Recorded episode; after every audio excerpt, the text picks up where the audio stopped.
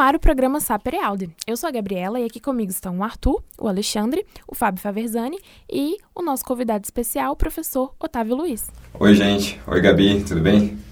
Olá, pessoal, tudo bem? Gabi? Oi, pessoal. Bom estar aqui de volta. Oi, pessoal, tudo bem? Estou é, hoje como, como convidado então, em primeiro lugar, já agradeço o convite e espero que a gente tenha uma conversa bem legal. Que isso, é um prazer enorme aqui ter você é, entre nós. Estava, né, como já foi dito no programa, no programa anterior, estava com saudades. Agora estou aqui, ó. Você vê como, gente, não desistam dos seus desejos. Você vê que eles se tornam realidade. E mais rápido do que a gente espera. Pois é, pois é, felizmente. É ótimo. Otávio, fala um pouquinho para a gente da sua trajetória acadêmica, assim, os objetos de estudo, mestrado, doutorado, qual foi o seu percurso aí formativo? Eu fiz a minha graduação na UFPR, na Universidade Federal do Paraná, uh, desde assim, do primeiro dia de aula, né? O meu orientador brinca que, primeira aula, eu cheguei e falei, quero estudar os Unos. Então, desde a graduação e na iniciação científica, eu, eu gostei bastante de trabalhar com nômades né, no período ali de antiguidade tardia, mas sempre focado em questões um pouco mais, entre aspas, orientais. Eu tinha, tinha bastante interesse nisso. Fiz o mestrado na mesma instituição, com o mesmo orientador, mas aí mudei um pouquinho. Continuei no mesmo período, mas resolvi é, focar no espaço da Itália. Então, o meu mestrado foi sobre um autor uh, romano que era uma espécie de funcionário dos ostrogodos, Cassiodoro. Né? Trabalhei com, com com as cartas e os, os discursos que ele escreveu. E aí, para o meu doutorado, eu mantive um pouco essa linha. Fiz meu doutorado na Universidade de Leeds, no Reino Unido. É, trabalhei com Jordanes, um autor contemporâneo, Cassiodoro, mas é um autor não romano. Então a gente sabe, a gente sabe muito pouco sobre, sobre Jordanes, sabe que ele escreveu provavelmente em Constantinopla, né, hoje Istambul, que ele não era um romano, talvez ele fosse um godo, eu particularmente acho que ele era um érulo, falei isso na minha tese. Então, passei o meu período de doutorado trabalhando ainda com antiguidade tardia, mas falando sobre identidade, sobre uh, etnicidade dentro desse período. Uma vez que eu terminei meu doutorado, eu me interessei pela história dos persas. E aí comecei a entrar no meu interesse atual, né? Passei algum tempo uh, me, me adaptando as especificidades de estudar um tema que eu não conhecia, um tema que não é um que a gente está bem acostumado, mas no fim me apaixonei pelo tema, gostei muito e fiz um pós-doutorado na Universidade Federal Fluminense, trabalhando com um texto específico persa, um pouco posterior ao período que me interessa, na verdade, chamado de Shahnameh, o Livro dos Reis. É um texto do século XI, é um épico, o maior épico escrito por uma pessoa só, são 50 mil dísticos, trabalhei um pouco sobre questões de islamização e cultura persa dentro desse texto. E agora, mais recentemente, eu entrei como professor na Universidade Federal do Paraná, então voltei para casa, mas uh, na área de História da África. Então, eu estou aqui com essa carreira um pouco difusa, né? uma trajetória meio, meio por todos os lados, mas estou desenvolvendo agora um projeto específico que é da relação uh, da costa oriental africana, dos, dos séculos VI ao século XVI, uh, em, em contato, em relação com o Oriente Médio, então ainda com o mundo persa. Não abandonei os persas, mas agora está um contexto meio Afroásia para eu conseguir é, perceber como essas como esses movimentos vão sendo estabelecidos entre espaços que não são tão comuns ou tão populares dentro dos temas que a gente costuma estudar. Que ótimo, muito legal. E aí, já Só uma coisa que eu acho que ele esqueceu de mencionar o nome do orientador. Ele falou meu orientador, meu, meu professor, professor Renan Frigueto. Renan Frigueto, meu um orientador, abraço. hoje meu colega, é. né? É. mas sempre orientador. Quem não sabe, vai ficar morrendo de curiosidade, né? Então, para evitar uma avalanche de mensagens tal, né? vamos já dando a resposta. Eu já estava pensando que era Dario, né? O, é, o orientador deles. É, esse foi no primário. Foi no primário. Ciro e Dario são os orientadores espirituais. Bom, muito legal. E aí, você citou né, o tema do nosso programa de hoje, justamente, você é convidado para falar aqui de, de os persas, né? Ah, mas persas o que? A tragédia do, do, do Ésquilo? que persas né, que você vai falar? Bom, é, acho que quando a gente fala de persas, talvez dependendo do interesse de cada um, a gente pense em diversas coisas diferentes. Como a gente está aqui entre pessoas que gostam de história antiga, né? Eu imagino que a gente pense nos Aquemênidas, talvez um dos nomes que mais vem, ou no filme 300, uhum. né? Uma referência para os persas. Não, e é legal, assim, né, que o tema do programa de hoje está ah, saindo um pouco do nosso eixo Grécia-Roma. Então, o que, que você quer falar para a gente hoje dos persas? É, eu queria falar um pouquinho sobre esse contexto no geral e justamente explicar o que são, quem são esses persas. Né? Então a gente tem, no geral, aquela ideia de que há um Império Persa, o Império Aquemênida, Uh, e para quem se interessa um pouco mais por isso, sabe que depois se segue o Império Seleucida, depois das conquistas de Alexandre. Aí vem o Império dos Partas, o Império Arsácida, e aí o Império Sassânida, todos eles impérios persas. Até que a gente chega na chegada do Islã, lá no século VII, e a gente tem o fim desses impérios antigos. Aí a Pérsia entra de maneira muito difusa em como a gente pensa a história. Né? Uh, bom, mas em primeiro lugar, essa pergunta, né? quem são os persas? A gente tem uma quantidade... Bom, deixa eu retroagir um pouquinho. Os persas, eles, os iranianos hoje, talvez a gente poderia dizer, eles não são árabes, não são turcos. Os persas uh, e os iranianos no geral, que iraniano não é só persa, já vou falar um pouquinho disso, são um grupo indo-europeu. Então, assim como, digamos, germânicos ou helênicos, eles têm, te, teoricamente, uma origem comum. Né? Então, a língua persa, mesmo hoje, ela não é uma língua tão distante assim das línguas, das línguas indo-europeias. Português, inglês, uh, algumas línguas da Índia, inclusive. Né? Tá, e qual era a localização deles? Uh, especificamente os persas são as pessoas que vêm de um, uma região específica do que hoje é o Irã, que é a província de Fars. Fars antigamente era parsa, porque o persa moderno não tem o som do, do P, por conta da influência do árabe, o som vira F, então parsa acaba virando farsa, fars. Né? Então é uma, é uma região que fica no sul, sudeste, sudoeste, sudoeste do Irã, né? e onde tem a cidade de Shiraz, Persépolis, essas, essas partes mais históricas. Então, em algum momento a gente teve uh, um centro de poder localizado nesse lugar, a partir ali do século VI antes da Era Comum. E aí os persas são as pessoas que vêm desse lugar e que falam a língua que era a língua típica desse lugar. Como quem veio desse lugar, esses persas, acabaram fundando o império, a gente, por generalização, chama o Império Persa de Império Persa. Mas talvez fosse melhor falar de Império Aquemênida, porque a família, a, a dinastia governante são os Aquemênidas, que são justamente pessoas que vêm dessa região. Mas os persas não são os únicos iranianos ou irânicos. Né? Ah, os, os medos, quando a gente fala de guerras medo-persas, por exemplo, né? Os medos são um grupo iraniano, uh, existem grupos sogdianos, uh, os partas são iranianos. Hoje em dia, a gente pode pensar que os paquistaneses vêm de, de uma extração iraniana, os afegãos, os tajiques, então tem uma série de grupos que na verdade compartilham alguma origem em comum com os persas. Mas falando mais especificamente, os persas são esse, esse grupo político-cultural, linguístico, enfim, de uma localização específica do Irã. Mas eles fundam esse império, então a gente vê que a estrutura passa a ser entendida como um império persa. Uhum. E quando que eles fundam esse império? Bom, a gente tem. Eu, eu, eu costumo dizer que a gente tem dois momentos. Né? Então, o primeiro momento, o clássico, que a historiografia cita como fundação do Império Persa, 550 antes da Era Comum. Então, o que acontece? Um certo Ciro, Ciro II, Ciro Grande, né, que ele ganha esse epíteto, ele se junta com alguns outros povos iranianos, em especial os medos, e ele depõe o rei da Babilônia, que era Nabonide. Né? Então, quando Ciro entra na Babilônia, a gente considera que ali se inicia o Império Persa. Os iranianos hoje também consideram isso porque se celebra o dia de Ciro uh, todo ano, que seria o aniversário da fundação desse grande império. Mas hoje tem se pensado que o Ciro ele sequer era um, um persa ou sequer um iraniano. Provavelmente vinha de alguma outra extração. Então é com Dario, mais ou menos uns 20 anos depois, que eu diria que a gente tem de fato a fundação de um império persa.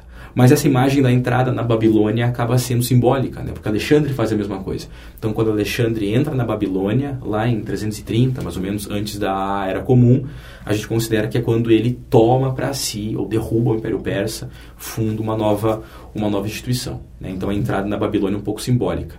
Mas, basicamente, é no século VI, antes da Era Comum, que a gente tem esses grupos tomando, uh, se apossando da herança do Império Assírio, que era anterior, que por sua vez se apossava de uma herança cultural dos, dos acadianos, enfim, tem toda uma trajetória né, ali no Oriente Próximo.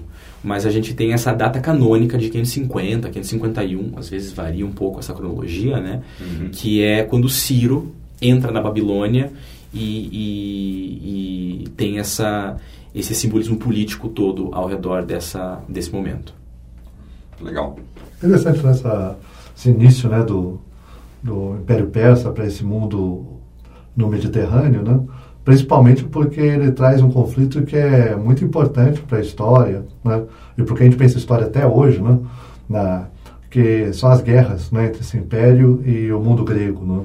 Uhum. e que Sim. acabou, de certa forma, formatando uma ideia de uma divisão entre Oriente e Ocidente. Né? Sim. Mas tem muita gente que até hoje acredita, inclusive nos Estados Unidos, no Pentágono mais especificamente, que se eles tivessem ganho, né, se o Império Persa tivesse vencido aquelas guerras por volta de 490, 480 a.C., hoje o mundo seria completamente diferente, porque todos nós seríamos orientais e não ocidentais. Né? Daí, como que você vê essa divisão, esse simbolismo que o Império Persa tem? E depois, né, frente ao Império Romano, né, com o Império Parta, mesmo processo de, de crescimento, né, de penetração de tribos germânicas, mesmo seus amigos hunos chegando, né, isso serve como um bloqueio. E foi importante, né, de aliança do Império Romano com esse universo parto para bloquear um pouco essa entrada de populações germânicas. Teve um papel importante, hoje praticamente esquecido, né? Sim, dessa sim. aliança. Como você pensa essa divisão entre Oriente e Ocidente nesse período antigo e essas... Então, eu, eu coincidentemente estava lendo um livro semana passada em que o autor dizia o seguinte: os persas eram fundamentais para os gregos. Então, os gregos achavam que os persas eram fundamentais uh, para eles também. Então, que na verdade que eles eram fundamentais para os persas da mesma medida que os persas eram fundamentais para eles. O que não é verdade. Né? A gente tem uma inscrição uh, chamada inscrição de Bissotum, né? que fica numa montanha chamada Bagastana, hoje Bissotum, por, por, é por isso esse nome, em que Dario ele descreve as conquistas do império dele, as rebeliões que ele enfrentou, as guerras que ele travou, e ele não cita os gregos para os persas, a gente consegue imaginar, ou para os aquemênidas, né, que os gregos eles não eram tão importantes como a gente acredita quando uh, pensa esse período hoje, não é? Então, quando a gente está falando do Ocidente persa, ou seja, o limite ocidental do Império Persa, a preocupação deles era o Egito. O Egito era a grande preocupação, econômica, política, cultural. Os gregos estavam na franja, né? Então, a guerra que eles travam com os gregos ela funciona de uma maneira punitiva. Então não havia uma intenção, digamos assim, de invadir a Europa, como a gente poderia imaginar talvez, até porque aquela região para o mundo aquemênida era menos importante do que as rotas para a Índia e do que as rotas para o Egito, não é? Então, quando a gente pensa que os gregos ganharam a guerra, talvez fosse possível dizer os persas foram repelidos e isso foi de fato uma coisa impressionante né? A, a, a, maneira com que os gregos conseguem deter o avanço persa é muito impressionante. Mas falar que foi uma derrota de uma invasão eu já acho um pouco complicado. Se a gente não tem uma invasão e se a gente pensa que o Império Persa, o Império Aquemênida, ele era uma espécie de império universal, no sentido de ser o grande império hegemônico, o centro do mundo é a Babilônia. Então, pensar em Ocidente e Oriente é complicado. Porque se o centro é a Babilônia, se nesse mundo antigo o centro é a Babilônia, ou Persépolis, enfim, o Ocidente ele é a região imediatamente do Oriente Próximo ali. E, e, e, desculpa, o Ocidente. E o Oriente é a Índia. Então, assim, o nosso, o, o nosso foco geográfico se altera se a gente vê esse contexto. Né? O fato é, uh, nada nos leva a crer, olhando esse, processo histórico, olhando as fontes desse período, que a gente tivesse uma divisão muito clara. Os gregos, na, na periferia desse mundo persa, viam o mundo de um jeito. E a gente acaba tomando um pouco dessa visão dos gregos. Então imaginem, o Heródoto, lá numa cidadezinha da Ásia Menor, Uh, na pontinha ocidental de um vastíssimo império, está vendo aquela força toda se locomovendo, falando uma outra língua, uh, demonstrando alguns traços culturais claramente diferentes e cunha o termo bárbaro né? fala uma língua que é bar, bar, bar, bar. Então, a gente acaba, talvez, introjetando mais do que deveria, sem muito senso crítico, essa percepção de Oriente e Ocidente nesse caso. Chegando no mundo romano, a gente já tem uma, uma transformação dessa carga histórica uh, grega, obviamente, e o Império Romano e o Império, nesse caso, Sassânida, se a gente está falando já do, do, do século III da nossa era em diante, é, tem uma relação de, de rivalidade um pouco maior. Então a gente não tem mais esse centro babilônico com a Grécia na periferia, mas são dois grandes impérios. Há um autor do século VII, VIII, que fala que são os dois olhos do mundo, Império Romano e Império Persa. Né? Mas o conflito ali se dá muito mais pelo domínio de certas fronteiras, especificamente a Babilônia, então as fronteiras mesopotâmicas ali, do que por uma certa supremacia mais ampla. Né? Talvez nesse caso já fosse possível começar a pensar numa divisão muito cultural, na verdade, não, tão, não tanto geográfica entre Oriente e Ocidente. De novo, se o nosso uh, foco central for o Império Romano, não é? Do contrário, as coisas ficam, ficam um pouco mais complexas, porque existem vários grupos aí no meio, você falou dos hunos, dos, desses vários, uh, dessas várias sociedades que entram no meio, que servem como tampão às vezes, né, isso dificulta um pouco a situação. Os hunos, por exemplo, são um caso interessante, porque a Procópio, um autor do século VI, fala de hunos brancos e hunos vermelhos. Os hunos vermelhos são os hunos que a gente conhece, a cavalo lá, que aparece no desenho da Mulan. Uh, os hunos brancos são iranianos, a gente chama de eftalitas. Os eftalitas são outro grupo iraniano que está incomodando os persas, é, tirando a atenção dos persas, do mundo romano, para esses grupos nômades, que talvez nem sejam nômades que estão por ali, então a situação é um pouco mais complexa. Resumindo, o que eu acho é que é muito complicado a gente falar de Oriente e Ocidente, porque essas situações não são muito estanques. E no fim das contas, tudo depende de onde a gente está olhando. Não é se a gente olha da Babilônia, de novo, esse centro do mundo antigo, a situação já fica, já fica um pouco diferente. O Ocidente já é outra coisa e o Oriente é outra coisa também.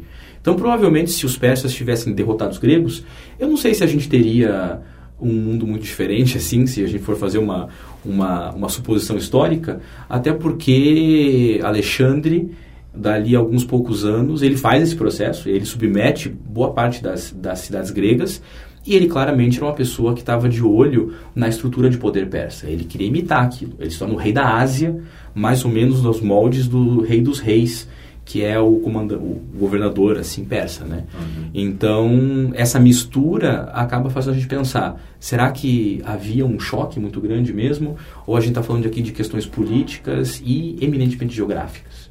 Interessante isso, né? Porque tradicionalmente a gente deu muita importância para as divisões, né? para essas civilizações como se elas fossem isoladas, né?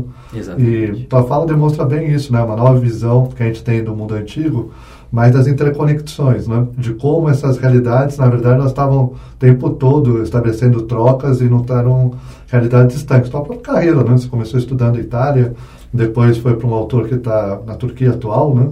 depois para a Pérsia, agora está indo para o Nordeste da África. Né? É. Então, essas interconexões. É um viajante né? intelectual. É, afroasiáticas são importantes. Né? E, e, uma coisa que foi fundamental nesse. que simboliza essas interconexões é a própria Rota da Seda, né? que você não falou ainda, que eu acho que é um elemento fundamental para perceber esse universo persa, né? conectando desde a China até essa parcela mais ocidental do Império Persa e daí conectando com outras sociedades. Né? Rota da Seda ela tem um caráter só simbólico, vamos chamar assim, né? comércio de luxo, ou teve um papel econômico, político de integração importante? Um é um papel bastante fundamental. Em especial se a gente está falando de antiguidade tardia, né? porque a, a Rota da Seda ela nunca teve esse nome, claro, esse nome é um nome contemporâneo, dado por alguns historiadores alemães no final do século XIX, mas havia um processo de comércio por terra entre China e alguns espaços da Ásia Central. Quem, quem começa esse movimento é um diplomata da dinastia Han, então no século II antes da nossa era, né? E que ele vai visitar vários grupos da Ásia Central e vai estabelecer contato. Essa rota se fortalece mesmo quando a gente tem a ascensão da, da dinastia Tang na China. Então, já no que a gente chamaria de Antiguidade Tardia, ali do século V para frente. Dinastia Tang é considerada a grande dinastia multicultural da China. Ela se expande até o que hoje é Xinjiang, né, o Turquestão, ali aquela parte mais ocidental da China, que a China sempre foi muito, muito concentrada na região do Vale do Rio Amarelo e do Vale do Yangtze. Então, sempre bem a oriente, na costa oriental mesmo. Os Tang expandem isso muito para o ocidente. E quando eles fazem esse movimento, eles entram em contrato com um grupo chamado de, um, enfim, uma, um grupo irânico chamado Sogdianos. Os Sogdianos estão bem no meio, hoje no Uzbequistão. Então eles tinham uma capital, Samarcanda e Afrasiab. Samarcanda existe ainda hoje, uma cidade muito bonita. Nunca visitei, mas por foto é muito bonita. o Google, né? Mostra o Google me mostrou que é muito bonita. É, eu conheço várias cidades assim também. e, e, eles tinham acesso uh, direto à capital chinesa e direto à capital persa. Então, esses sogdianos faziam a mediação entre Pérsia, Índia e China. Eles, eram, eles falavam uma língua muito próxima do, do, persa médio, que era a língua do mundo sassânida, e eram eminentemente viajantes, conhecidos no, nesse mundo antigo por serem viajantes. Eles não tinham exército, não tinham rei, a sociedade era bastante plural, justamente porque eles eram fundamentais na integração desses espaços. Essa integração não é só econômica, ela é religiosa. Então, é, há uma cidade hoje chinesa chamada de Turfan, que no final do século XIX, começo do século XX, foram encontrados alguns manuscritos lá. Manuscritos maniqueus escritos em grego, em Pahlavi, que é, um, que é a escrita do Médio Persa, uh, manuscritos budistas, escritos em chinês e sogdiano, manuscritos cristãos, manuscritos zoroastristas. Então, assim, uma bagunça de religiões em várias línguas, em vários, vários sistemas de escrita, justamente porque era um ambiente de passagem. E claramente as pessoas passavam por ali. Né? Então, muita seda, alguns temperos, apesar de que os temperos vinham pela rota marítima, né, que é a rota de que passa pelo Estreito de Malaca, hoje ali no Sudeste Asiático. Mas essa rota foi fundamental. É, então ali a gente tem uh, é um ponto de encontro de vários grupos, de várias culturas, de várias línguas, de várias religiões. E claro que existe comércio, bastante comércio. Então é, é muito comum que a gente encontre no período Tang umas estatuetinhas que os chineses faziam desses viajantes sordianos. Então é sempre o viajante com um camelinho camelo sempre com bastante mala, assim. Então é, são caravanas mesmo, caravanas de camelos, né? E, e ela, e quando os romanos orientais, né, os bizantinos, o chiniano entra em guerra com os persas no século VI, os persas fecham os portos que davam vazão para esse material para o Império Romano, e o justiniano fica sem seda, por exemplo. Os romanos usavam seda nas roupas ali e tal.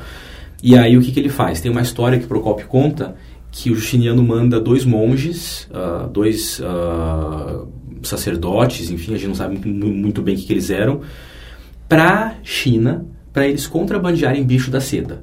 Porque eles diziam que sabiam como se fazia seda. Então ali a gente tem até espionagem industrial, digamos assim, nesse processo de rota da seda, que sempre foi muito fundamental. Ela se manteve com essa importância até pelo menos o século XVIII, que é quando a gente passa a ter várias mudanças políticas naquela região. Né? Mas durante todo esse período do século II, antes da Era Comum, até o século XVII, a gente tem um movimento constante de, de, de, grupos ali, né? São, é um espaço de viagem, então de passagem mesmo, mas também de integração. E não é só um nome, assim, é uma, é uma situação que existe e que vai gestando algumas culturas bem específicas que vão resbalando em outras, né? Então o norte da Índia, uh, essa Ásia Central, que hoje é o Uzbequistão, Cazaquistão, são todos completamente influenciados por esse influxo de, em especial de religiões mas também esse influxo econômico. Acho que é uma coisa também importante desses processos de integração que acontecem no Oriente é pensar o papel das línguas e da religião. Né? Que a gente vê isso muito para outras sociedades, helenização, romanização. Ocorreu um processo similar, o Império Persa teve um papel difusor de culturas mais universalizantes, língua mais universalizante nesse, nessa área que ele dominou, não? Teve, certamente teve, mas funciona de algumas maneiras específicas, né? em especial depois do século XI. Essa, esse elemento de, a gente pode falar de persianização, ou seja, alguns elementos uh, bastante perceptíveis culturais, eles se espalham com o Islã. Então, eu, eu vejo que existe uma relação entre Islã e cultura persa que permite que grupos se persianizem. A gente tem um termo para isso, os persianatos. Os persianatos são sociedades que não são iranianas, que não são irânicas, que adotam ou a língua, ou a cultura, ou a cultura de corte, na verdade, né, ou até a arquitetura persa. Então, se a gente pensar, por exemplo, Taj Mahal, está na Índia. Taj Mahal. Taj Mahal, ele ele é um, um símbolo do persianato. Porque Taj, em persa, é coroa. Então é a coroa de Mahal. Mumtaz Mahal era a esposa favorita do Shah Jahan, Shah, um título persa. Então a gente começa a ver que tem várias influências ali, né? Um, mas se a gente volta para o mundo antigo, a gente pode pensar... Existem, existem controvérsias, mas nos parece que o zoroastrismo funciona como uma espécie de cola social para vários grupos que não são persas. A língua nem tanto, porque a gente sabe que as línguas se mantêm e os próprios Aquemênidas, por exemplo, usavam o aramaico como a língua franca. Uh, os, os persas sassânidas, eles têm um alfabeto, um alfabeto, um sistema de escrita chamado de Pahlavi, inspirado no aramaico, que decodifica várias línguas diferentes. Então a escrita ali funciona mais do que a língua falada. Mas a religião parece ser um ponto fundamental. Digo isso porque, tanto para os Aquemênidas, mas em especial para os Sassânidas, então aqui eu estou excluindo os Seleucidas e os Partas, é, o zoroastrismo era um pilar político. Então, a legitimação política desses caras vinha da religião. Então, se você pegar uma moedinha persa, todas elas costumam falar assim: Eu, o masdeísta Artaxes, rei dos reis, cuja essência é dos deuses. Então, sempre é referência direta ao zoroastrismo, que era a religião oficial, digamos assim. Né? E tanto é que quando o cristianismo surge no, de maneira institucional no Império Romano, os persas se assustam muito, porque eles, eles entendem que os romanos estão fazendo o mesmo movimento que os persas fazem com o zoroastrismo. É? Então, o zoroastrismo é uma religião bastante praticada até hoje. Né? Então, o norte da Índia ainda tem alguns uh, zoroastristas, mas é uma religião bastante dogmática no sentido de certas práticas. Então, é tudo muito bem estabelecido, existem vários livros de regras, e, e isso talvez tenha servido um pouco também de controle social no mundo sassânida em especial. Né? Mas, dito isso, Alguns pesquisadores hoje costumam dizer que o zoroastrismo é uma religião tipicamente persa. Então, quem não era persa nesse mundo sassânida provavelmente não seguia o zoroastrismo. Então, há essa controvérsia. Algumas pessoas acham que era uma, uma cola social, outras já dizem que não, que era um elemento bastante étnico. Né? Em especial porque tem um termo em persa que é Eran ud Aneran. Então, Eran é o termo em persa para Irã. Então, uh, da, da, onde inclusive vem o nome Irã. E Aneran é o não Irã. Então, o título dos chás da Pérsia costumava ser Shan Shah Eran Ud Aneran, rei dos reis do Irã e do não Irã, denotando que havia um certo espaço para a compreensão de que os grupos que faziam, que formavam aquele espaço político nem sempre eram persas ou sequer iranianos. Né?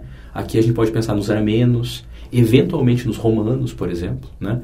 Mas então, então talvez a gente não consiga ver com muita clareza nesse mundo mais antigo esse elemento de persianidade. A persianidade ela surge também com o Islã, ou o Islã reforça uma certa persianidade, e do século XI em diante, então a partir da publicação desse livro que eu comentei no começo, o Shahnameh, a gente tem alguns elementos que são muito claramente relacionados com o que se percebe de cultura persa. Então, talvez a persianização, os persianatos, essa persianidade, seja um pouco uma construção do século XI, do encontro entre os, as aristocracias do antigo Império Sassânida, que se mantém ali, com a chegada do Islã. Ou também, talvez, é, não sei o que você pensa, mas uma certa visão de identidade que seja muito rígida, né? Porque, para dar um exemplo que aconteceu agora, né, que é o processo de entronização do imperador japonês, né, que é toda marcada por um rito shantoísta. Né? Quer dizer que todo mundo lá é shantoísta, mas a pessoa consegue compreender aqueles símbolos, né? A espada, de onde veio a espada, que veio de um monstro que foi morto. Então as pessoas conhecem a narrativa, conhecem elementos de identidade, né? sem abrir mão de outras identidades. Então, você conhecer e ter uma referência no zoroastrismo não significa que você deixou de ser outras coisas. Né? Então, essa identidade uh, muito exclusiva, né? eu acho que não compõe muito o que se passava no mundo antigo, que as pessoas conseguiam manipular diferentes identidades, e isso talvez seja uma chave para os processos de integração muito amplos que a gente tem na antiguidade. Uhum. Né? Não são identidades que excluem outras possibilidades identitárias. Sim. Então, eu posso manipular símbolos do zoroastrismo e manter outras identidades particulares e locais continuam funcionando, etc. Mas o zoroastrismo acaba dando essa identidade, vamos chamar assim, imperial, né? Sim. mais ampla. E essa integração é bastante é perceptível, né? Há um, um morro que eu acho que hoje fica na, na Turquia, que lá no topo tem algumas estátuas de, de deuses. E um deles é chamado de Zeus Ormazdes. Eu não lembro se é bem esse o nome, mas é, é, é como se ele representasse ao mesmo tempo Zeus e ao mesmo tempo a Ura Mazda, que é a divindade principal do zoroastrismo. É Urmizdas ou Ormazdes no persa médio, a Ura Mazda em persa antigo. Então, assim, ali, ali, funcionava como uma espécie de ponto de encontro religioso, né? E aí eu acho que o zoroastrismo funciona depois do século XI, junto com o Islã, porque o Ferdowsi, que é esse poeta que escreve o Shahnameh, ele usa o zoroastrismo como uma espécie de mitologia fundadora do mundo, do mundo irânico. Então, em, usando um termo bem ruim, é como se ele secularizasse a história do zoroastrismo, a, a, os, a cosmogonia zoroastrista e adaptasse ela a um mundo islâmico. Então a sensação que dá é que o Shahnameh pega toda a história pré-islâmica da Pérsia e joga isso como uma espécie de cultura de corte. Então eu lembro que o, o Ginhardo fala que Carlos Magno cantava Bárbara Antiquíssima Carmina, né, os contos, os cantos antiquíssimos dos bárbaros na sua corte. É como se, de certa maneira, o zoroastrismo e as histórias da Pérsia sassânida tivessem esse efeito dentro do mundo islâmico. O que é curioso é que o mundo persa islâmico, até o século XX, ignora os Aquemênidas. Os Aquemênidas não existem dentro dessas narrativas. A gente pula dos Caiânidas, que são uma dinastia mitológica zoroastrista, para Alexandre, para os Sassânidas. Então, existem algumas razões para isso. Mas é, não há, certamente, né, você tem razão, não acho que existam identidades muito claramente estabelecidas. E aí tem vários elementos no ar. E nos processos políticos de, de integração, esses elementos são adaptados ou descartados ou atribuídos a um grupo, a outro grupo, né? E, e os, os, iranianos hoje, inclusive, gostam muito de dizer que uh, Ciro, então esse fundador, esse pretenso fundador do primeiro Império Persa, ele era um defensor do multiculturalismo. Então ele, ele teria escrito para muita gente no Irã hoje a primeira declaração dos direitos humanos, porque ele permite que os babilônicos cultuem Marduk, não só a Ura Mazda, enfim, uma série de coisas, né? E aí se a gente, se a gente compara com a documentação assíria anterior, os assírios eram eventualmente um pouco violentos com dissidência política. E os persas, pelo menos na teoria, não eram. Os egípcios não concordavam com isso, sofreram bastante com repressão persa. Mas tem, né, dentro da, da, da construção de imagem, eles eram multiculturais, tolerantes, o que teria permitido, dentro dessa interpretação, integração de grupos muito variados dentro desse grande império universal. A ideia de império universal pressupõe que não há uma identidade muito clara. Uhum, é? Uhum. é? no Heródoto, né, é interessante isso também, né, quer dizer, no Heródoto há uma clara distinção dos gregos, né, a língua ali é um papel fundamental a respeito das variantes, né, por exemplo, jônio, dórico, ático, quer dizer, mas, mas há uma unidade, né, Sim. então a ideia de barbarói, né, não é somente a língua diferente do outro, mas é a variedade linguística do outro, né, então, que deixa entrever mesmo, né, mesmo em Heródoto, né, a respeito dessa visão mais helenizante, né, essa esse império multicultural, nessa variedade de culturas, Sim. de etnias né, que compunham é. esse império persa. Né? Que aparentemente não era uma questão tão fundamental. Uhum. Bom, a gente não tem muita documentação aquemênida, então é difícil dizer, mas não nos parece, e talvez pela própria realidade do mundo do Oriente Próximo, que essa preocupação com a língua, por exemplo, ou você nomear o outro a partir do som que ele faz, aparentemente não era um grande problema, uhum. não é? Porque a gente sabe que tinha babilônico, acadiano, aramaico, uhum. uh, línguas caldeias, o próprio persa, o, o, enfim, outras variações de línguas irânicas, o cita, por exemplo, os citas eram um grupo iraniano também. Então, aparentemente, isso tudo estava ali no meio. E não é à toa que a inscrição que eu mencionei há pouco de Bissotum, de Dario, ela está em, em persa, em cuneiforme, persa antigo, elamita e acadiano. Né? Então é sempre trilingüe. Por quê? Porque justamente antevendo que existe todo um mundo de pessoas que vão estar tá dentro daquele espaço ali. Ah, muito legal.